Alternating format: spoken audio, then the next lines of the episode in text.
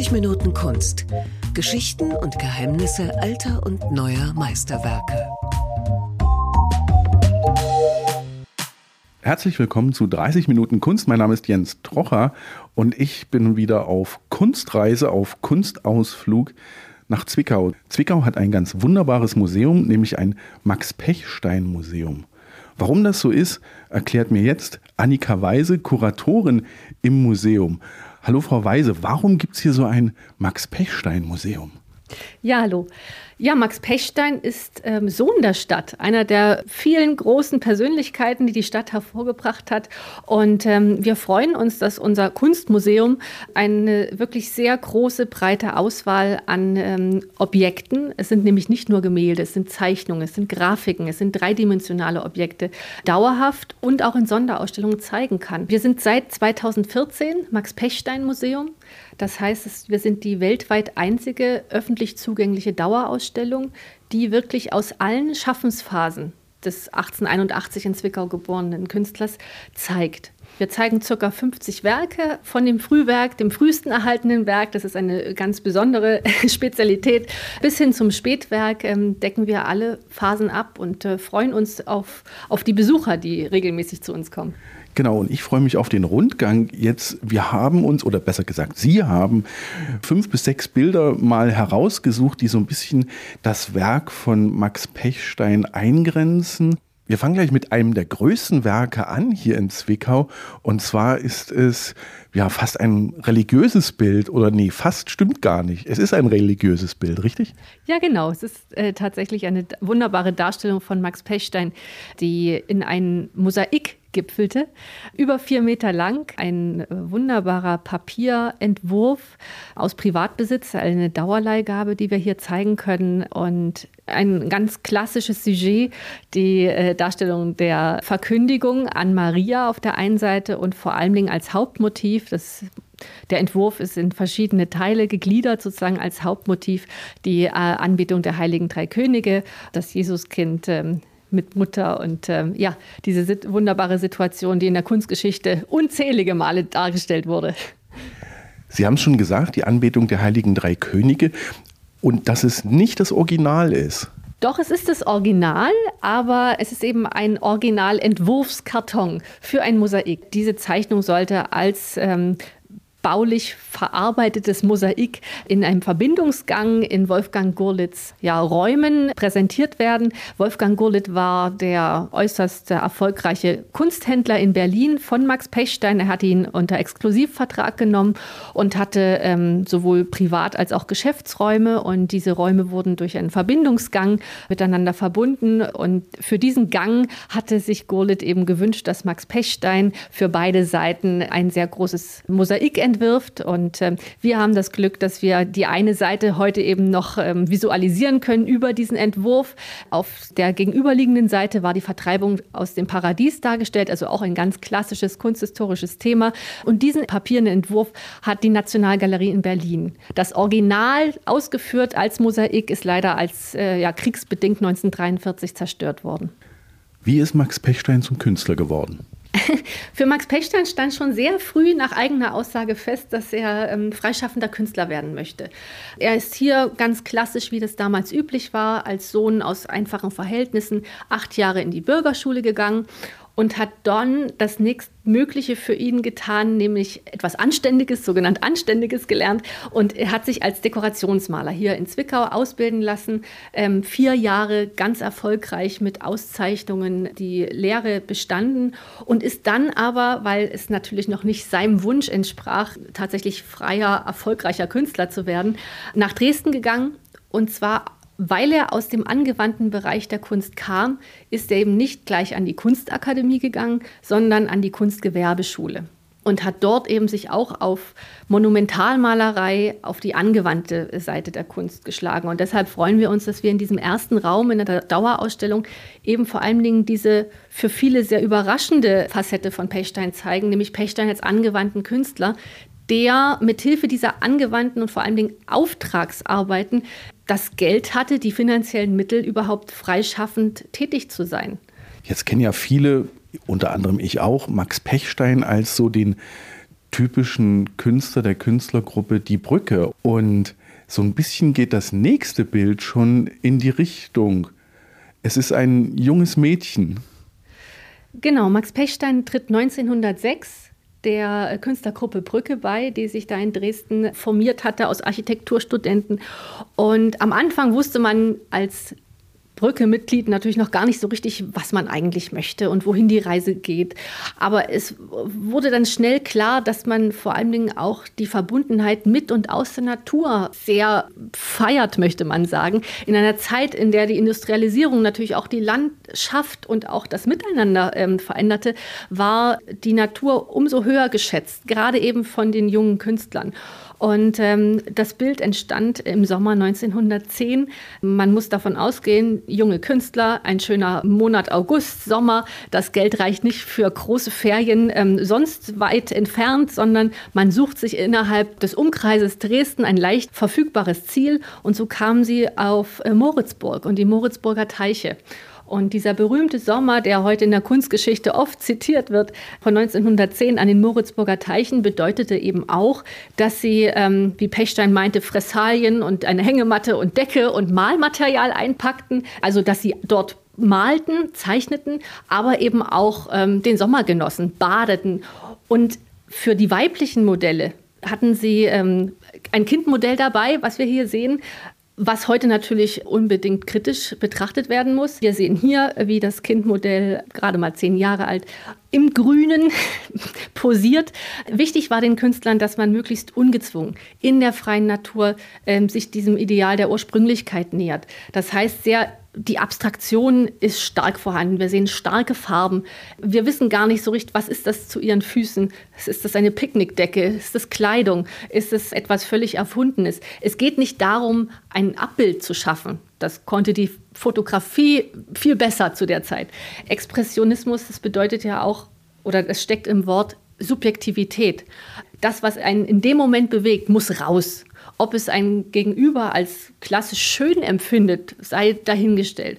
Und das verkörpert tatsächlich eigentlich dieses Bild, dieser Drang nach Natürlichkeit, nach Freiheit, Ungekünsteltheit, nach Farben. Die Farbe wird zum Teil ungemischt aus der Tube, sehr dick aufgetragen. Man sieht im Körper der Figur, wie der Pinsel schreibt. Also der Künstler, obwohl er es natürlich besser gelernt hat an der Kunstgewerbeschule und Akademie. Er weiß, wie es theoretisch geht, hat sich bewusst dazu entschieden, den Prozess auch zu zeigen. Es ist sehr flächig, diese berühmte schwarze Kontur, die in diesen Zeiten diesen Brückestil ausmacht, ähm, sieht man sehr schön. Ja, und wir sind sehr froh, dass wir diesen Vertreter aus der sogenannten Hochphase des deutschen Expressionismus bei uns haben. Jetzt haben Sie ja schon drei Fragen von meinen nächsten beantwortet, nämlich, das ist kein Zufall, dass man gar nicht mehr die Natur so abgemalt hat, wie sie eigentlich ist.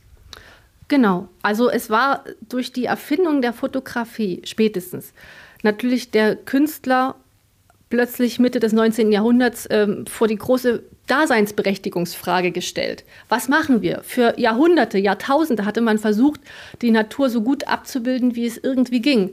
Und plötzlich war es scheinbar viel schneller und viel reeller möglich, etwas abzubilden. Und so suchte man eben nach neuen Wegen des Ausdrucks das waren die sogenannten Impressionisten, dann eben auch die Expressionisten. Es gab ja auch viele Stile parallel und es war ja nicht immer so, wie man sich das in der Schublade vorstellt und im Zeitstrahl ist erst ging die Impressionismus los, in Expressionismus kam und so weiter.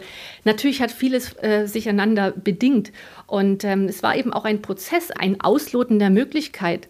Sicherlich steckt dann auch eine große Lust an Provokation ähm, dahinter. Aber es war ein Bedürfnis, sich auch emotional mitzuteilen. Also dass die Künstlergruppe Brücke gab sich ja ein Programm, in dem es dann unter anderem hieß, dass ähm, man unmittelbar und unverfälscht das wiedergibt, was einem zum Schaffen drängt.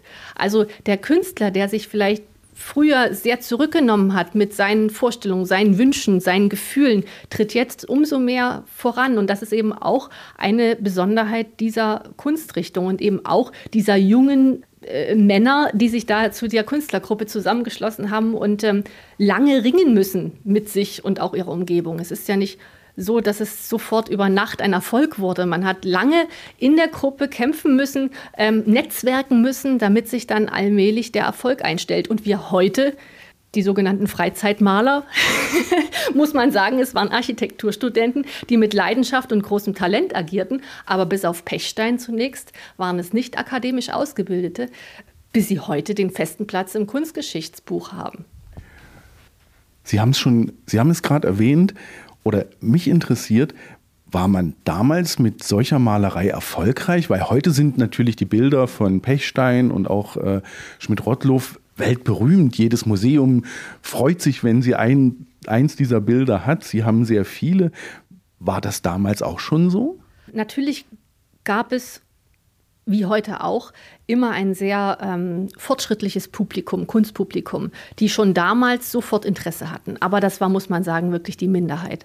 Ein Museum hat sich am Anfang, als die Künstlergruppe Brücke sich zusammengeschlossen hat, natürlich nicht ansatzweise dafür interessiert. Galerien war auch sehr schwierig. Die erste Ausstellung fand in einer Lampenfabrik statt in Dresden, weil es eben ähm, keine Möglichkeit gab, so progressiv jemand zu finden, der sich getraut hätte, diese neue Art von Kunst auszustellen. Und die Lampenfabrik hatte natürlich ein Showroom, würde man heute sagen, wo von der Decke die neuesten Modelle gezeigt wurden, aber die Wände noch leer waren. Und dann hat man einfach gehofft, und es wurde ja auch dann ein Erfolg, dass man dort ähm, ausstellen kann. Es war ein zäher Prozess. Gott sei Dank war Dresden eine sehr liberale und gut durchmischte Stadt, schon damals. Anders als beispielsweise in Berlin, wo man doch noch deutlich konservativer und ich sag mal kaisertreuer war und auch all diese kulturellen Wertvorstellungen noch ähm, deutlich stärker vertreten hat. In Dresden, gerade auch an der Akademie, waren auch junge Professuren, die deutlich diesen fortschrittlichen Geist verkörpert hatten und dann entsprechend natürlich auch einen guten Nährboden für die Studenten bereitet haben. Und es gab die Galerie Arnold als eine der großen Galerien, die sich auch getraut hat, solche vermeintlich junge Wilde wie so einen unbekannten Van Gogh mal auszustellen, ähm, der damals gemeinhin noch eher verrissen wurde als gefeiert. Und so ändert sich das eben. Und es wurde peu à peu dann tatsächlich immer größer, der Erfolg der Künstlergruppe Brücke. Sie haben ja ähm, sowohl Selbstausstellungen organisiert, als auch eben äh, an Touren sich beteiligt. Und somit wurde die Aufmerksamkeit immer größer. Es dauerte trotzdem, gerade auch bei Pechstein, der eben dreifach ausgebildet war, Dekorationsmaler, Kunstmaler, Kunstgewerbeschule, Kunstakademie, noch bis 1909 dass er das erste Gemälde verkauft hat. Daran sieht man eigentlich sehr schön, dass das ähm, ein langer Prozess war und der Erfolg kam nicht über Nacht. Ich finde ja nicht ganz so expressionistisch sieht das nächste Bild aus, das Sie ausgewählt haben. Das ist ja fast ein klassisches Stillleben. Genau. Eine der Sujets, die Pechstein auch, muss man sagen, ein Leben lang interessiert hat und künstlerisch umgesetzt hat, ist das Stillleben. Das hatte auch ganz pragmatische Gründe. Man muss kein Modell bezahlen. Bei Pechstein war immer das Geld knapp. Es waren schwierige Zeiten. Und es merkte im besten Fall auch keiner, wenn man dann doch mal sich verhauen hatte. Und Stillleben natürlich ist auch eine der Gattungen der Kunstgeschichte. Das was schon immer da war, ganz klassisch und was natürlich auch Käufer findet. Man darf nicht vergessen, bei allem künstlerischen Streben ging es auch darum, ähm, Kunst zu verkaufen. Und ähm, ja, wir sind ganz froh, dass wir dieses Stillleben haben, denn da steckt sehr viel Museumsgeschichte von uns drin. Dieses Gemälde stammt von unserem ersten Museumsdirektor, äh, der nämlich Pechstein als erster hier für die Zwickauer Kunstsammlung, damals noch König Albert Museum, erstanden hat. Ähm, er hat insgesamt zwei Gemälde gekauft. Eins haben leider die Nationalsozialisten äh, während der Aktion Entartete Kunst bei uns hier aus dem Museum geholt. Aber eben dieses Werk, dieses Stillleben von 1912, was Hildebrand Gurlitt, unser erster Direktor, Mitte der 20er Jahre angekauft hat für die Sammlung, ist eben tatsächlich der ja, Ausgangspunkt für die große Pechsteinsammlung, die vor und auch hinter den Kulissen bei uns schlummert. Sie haben gerade den Namen Gurlitt erwähnt. Bei dem einen oder anderen wird da im Hintergrund was passieren. Der Gurlitt war ein Verwandter von dem späteren Gurlitt, bei dem man den sogenannten Schwabinger Kunstschatz gefunden hat. Cornelius Gurlitt, der äh, sogenannte Sensationsfund, das war der Sohn von Hildebrand Gurlitt. Also Hildebrand Gurlitt war Kunsthistoriker aus Dresden und ähm, hat hier tatsächlich seine erste Stelle als junger Kunsthistoriker angetreten. Er ist 1925 unser erster Museumsdirektor geworden. Und es lag auch daran, vielleicht die einen oder anderen, die es wissen, wir sind 1914 als Museum eröffnet worden. Natürlich gerade in einer Zeit, wo man dann schnell andere Probleme hatte, als einen Museumsdirektor zu finden. Und dann hat es eben bis 1925 gedauert, bis man tatsächlich den ersten hauptamtlichen Museumsleiter eingestellt hat.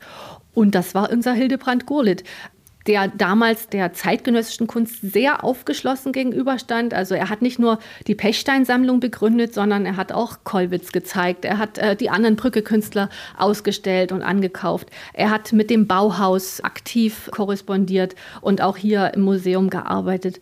Und ähm, als die Stadt leider zunehmend brauner wurde, muss man sagen, ist dann auch Gurlitt unter ja, mehr oder weniger fadenscheinigen Gründen entlassen worden, 1930. Und danach ging dann, nahm das Schicksal für Hildebrand Gurlitt seinen Lauf. Wir selber eben verdanken ihm wirklich eine Sammlung der klassischen Moderne, äh, die bis heute unser Sammlungsschwerpunkt auch bildet. Pechstein blieb dann aber nicht in Dresden. Er kehrte auch nicht nach Zwickau zurück, sondern ging dann nach Berlin. Genau. Ähm, Pechstein der aus Zwickau, aus ganz einfachen Verhältnissen kam, sah zunächst Dresden als die große Chance. Und ähm, in Dresden war er so erfolgreich an der Akademie, dass er den sogenannten Sächsischen Staatspreis, den Rompreis, verliehen bekommen hat.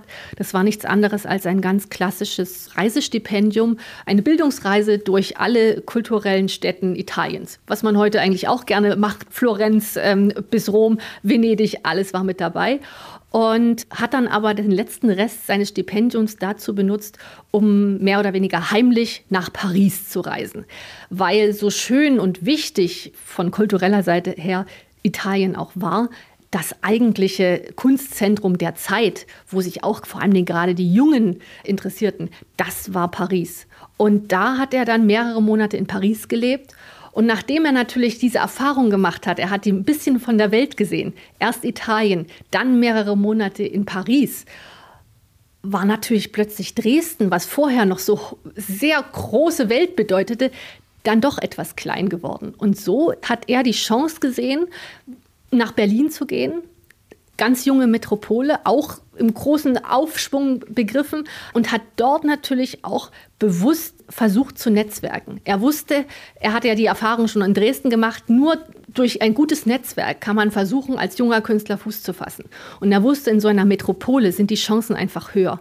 Äh, man findet A, mehr Inspiration natürlich, weil einfach viel mehr los ist, aber man hat halt auch die Chance, Kunsthändler zu treffen, ein ganz anderes Klientel äh, vor sich zu haben. Und da zieht er als erstes 1908 nach Berlin und zieht dann damit auch die weiteren Brücke-Mitglieder peu à peu mit nach Berlin. Es gibt wunderbare Korrespondenzen, die erhalten sind, worüber wir wissen, dass am Anfang sich eben die Brücke-Künstler bei Pechstein äh, eingeladen haben. Dann ist man eben mal die Großstadt erkunden gegangen und dann sind die anderen wieder zurück nach Dresden und Pechstein ist da geblieben. Und irgendwann haben aber eben die üblichen Brücke-Mitglieder das Potenzial von Berlin erkannt und sind danach gefolgt. Das nächste Bild erinnert mich ja so ein bisschen an keine Großstadt, sondern ähm, ich habe gelesen, Pechstein war sehr naturverbunden und das kommt in dem nächsten Bild ja so ein bisschen drüber, sage ich mal salopp.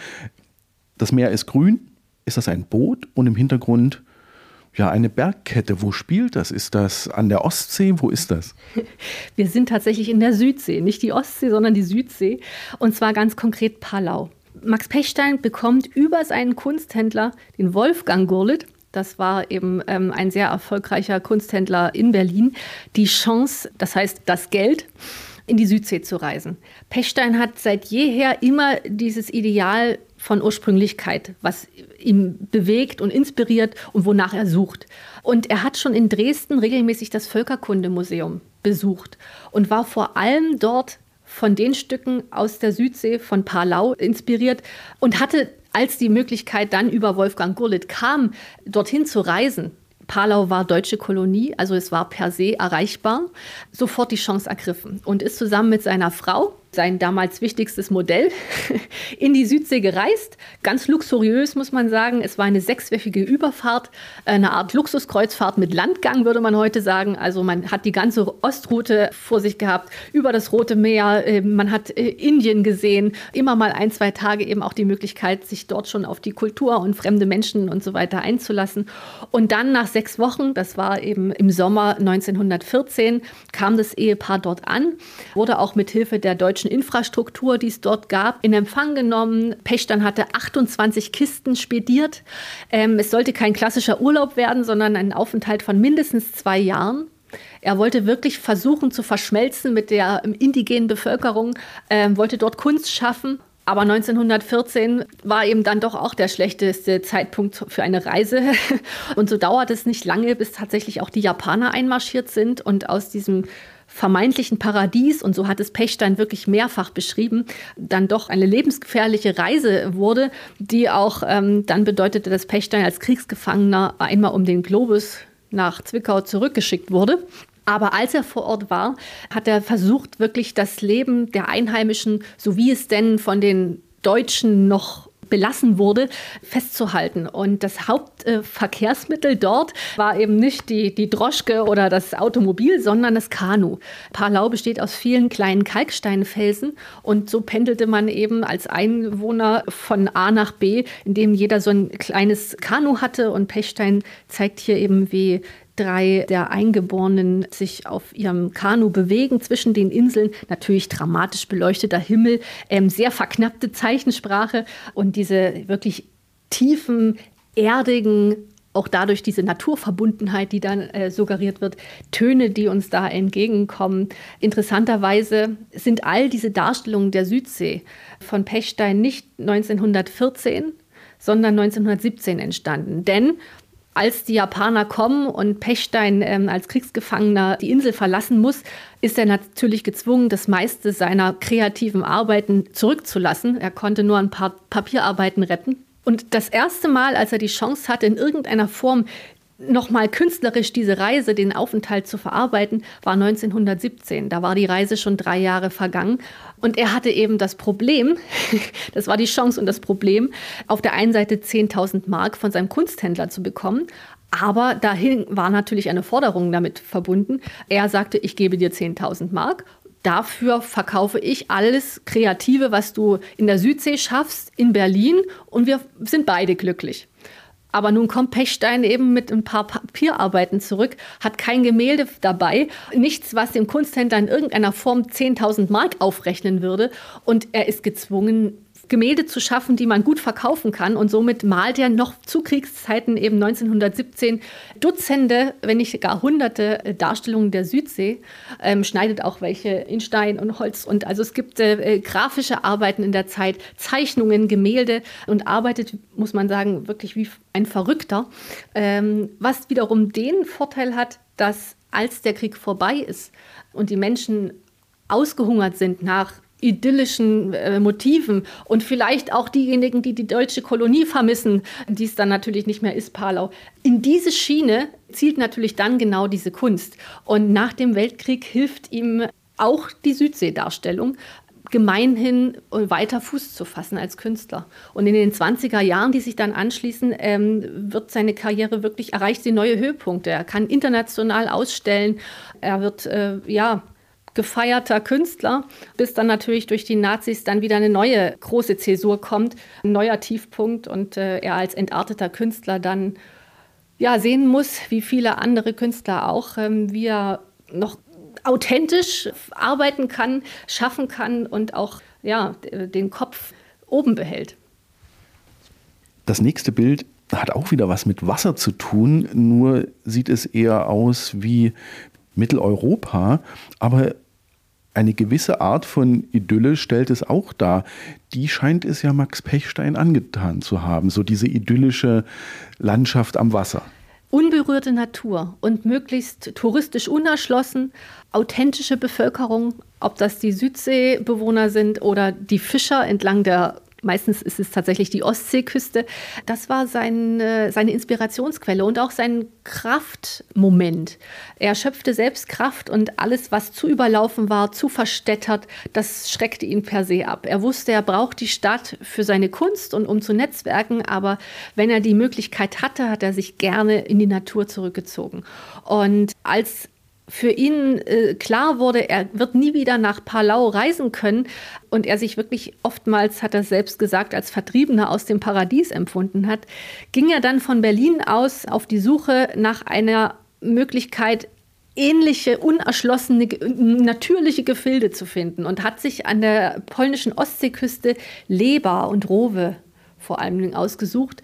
Ihm erinnerte die Landschaft an die kurische Nährung auf Nidden. Nidden war sein erstes Malerparadies, aber auch im Zuge des Versailler Vertrages, Gebietsumverteilung, Neuaufteilung, war es schwierig geworden, dorthin zu reisen für ihn. Und ja, er hat sich buchstäblich Anfang der 20er Jahre in die Region verliebt. Er hat sich nämlich dort auch in seine dann zweite Ehefrau verliebt. Die hatte Wurzeln im heutigen Polen. Und er kam regelmäßig, um hauptsächlich mit den einheimischen Fischern, Bauern zu leben. Er hat sie beobachtet in ihrem Alltag. Landschaft war natürlich ein ganz wichtiges Thema. Und wir sehen hier eben eine Darstellung vom Leberstrom. Also in Leber gab es natürlich mehrere Zuflüsse zum offenen Meer und es führte über den sogenannten Strom, gab es äh, zwei Brücken. Wir haben hier eine davon. Ein paar Fischer gehen gerade drüber. Natürlich alles immer interpretiert. Es sind keine, wir waren vorhin schon bei dem Thema, keine realen Abbilder, es sind alles Interpretationen. Und er selbst hat mehrmals davon gesprochen, dass er diese Region als blaues Ländchen wahrgenommen hat. Und deshalb halte ich es auch für keinen Zufall, dass die Farbe Blau hier absolut dominiert.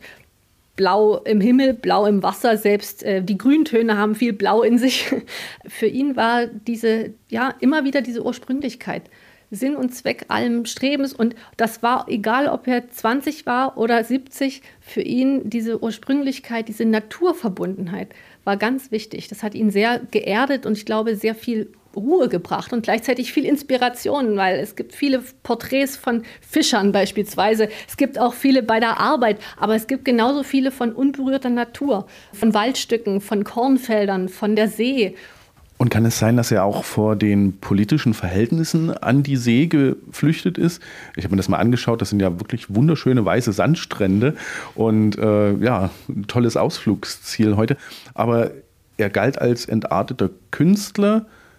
Konnte er verkaufen? Konnte er ausstellen? Wahrscheinlich nicht. Also er hatte kein Berufsverbot, aber er galt als entarteter Künstler und es war schon Anfang der 30er Jahre über seinen Schriftwechsel wir haben allein fast 500 Autographe bei uns im Bestand. Es ist eine gute Quelle.